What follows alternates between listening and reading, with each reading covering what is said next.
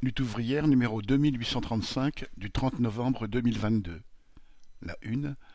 Attaque contre les chômeurs, hôpitaux sacrifiés, un gouvernement ennemi du monde du travail. Éditorial. Ces ennemis du monde du travail qui nous gouvernent. Les prix explosent. De plus en plus de familles ouvrières se privent pour se nourrir ou se chauffer. La crise de l'énergie menace nombre d'entreprises et les emplois qui vont avec. Et que décide le gouvernement D'attaquer les chômeurs? Les précédentes réformes avaient taillé dans le montant de l'indemnisation chômage. Celle qui vient d'être adoptée réduit sa durée. Au travers d'un système de modulation, la durée d'indemnisation diminuera quand le niveau officiel de chômage baissera. Concrètement, au 1er février, la durée des droits sera amputée d'un quart. Le chômeur qui, par exemple, avait eu droit à douze mois d'indemnité n'en aura plus que neuf. Cette nouvelle attaque est l'aboutissement d'une campagne insistante sur les emplois non pourvus et les chômeurs accusés de ne pas vouloir travailler. Il faut guillemets les inciter à retourner à l'emploi, explique le ministre du Travail. Même les mots utilisés sont révoltants, car, en guise d'incitation, le gouvernement met le couteau sous la gorge des chômeurs en supprimant des mois d'indemnisation.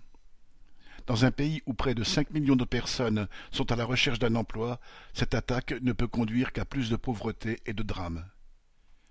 Et qui faut-il punir de ne pas vouloir travailler? Les femmes et les hommes qui viennent d'être licenciés de l'enseigne de vêtements camailleux? Les millions de travailleurs qui alternent période de chômage et petits boulots, CDD, mission d'intérim et formation sans trouver un emploi stable? Des millions de femmes et d'hommes jonglent avec des petits boulots pour concilier problèmes de santé et charges de famille sans réussir à gagner leur vie.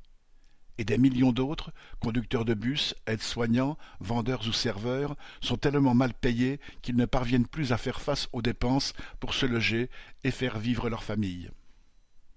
Les responsables sont à chercher du côté des capitalistes, à commencer par le grand patronat, toujours prêt à encaisser, mais jamais à débourser, embaucher ou payer de meilleurs salaires.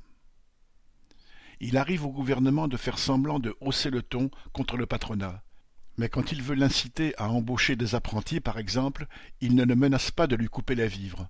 Au contraire, il lui donne l'assurance que l'argent va couler à flot. Les coups de bâton sont réservés aux classes populaires, et cette réforme en est un contre tous les travailleurs, car son but est de mettre la pression sur l'ensemble du monde du travail. La loi vise même directement les salariés au travail, car elle comporte une mesure sur la « présomption de démission ». Ainsi, un salarié déclaré en abandon de poste serait exclu des droits au chômage, de même que celui ayant décliné deux propositions de CDI. Le message est clair, les travailleurs n'ont pas à exprimer d'exigences, ils doivent tout accepter, être flexibles et corvéables, se laisser exploiter et licencier en silence. Le gouvernement va donc précipiter des centaines de milliers de chômeurs dans la grande pauvreté, au moment où les profits battent record sur record, où les dividendes flambent avec les rémunérations des PDG. Le summum est atteint avec 66 millions cette année par Carlos Tavares, le PDG de Stellantis. Les montants qu'engrange la grande bourgeoisie sont tellement astronomiques qu'ils semblent appartenir à un monde parallèle. Mais il s'agit bel et bien de la même société. Un PDG du CAC 40 encaisse en moyenne huit millions par an, soit vingt-deux mille euros par jour. C'est pour faire prospérer encore davantage cette grande bourgeoisie que le gouvernement s'en prend à la mère de famille ou aux seniors qui galèrent pour trouver un emploi vivable. Comment faire confiance à des gens qui prennent ce genre de décision et expriment un tel mépris pour la vie de la population laborieuse? Le patronat, Macron et son gouvernement se moquent de nos problèmes. Ils se moquent des salaires qui ne suivent pas le coût de la vie. Ils se moquent des habitants qui ne peuvent plus se chauffer. Ils se moquent des municipalités qui ne peuvent plus faire face aux besoins des habitants. Ils parlent toujours des intérêts du pays et du peuple alors qu'ils sont corps et âme dévoués à la seule bourgeoisie. Avec de telles attaques, ils révèlent leur vrai visage. Ces gens-là sont nos pires ennemis. Au cas où la guerre viendrait jusqu'à nos portes, ils se serviraient de nous comme de la chair à canon pour faire perdurer cet ordre révoltant. Bulletin d'entreprise du 28 novembre 2022, Nathalie Artaud.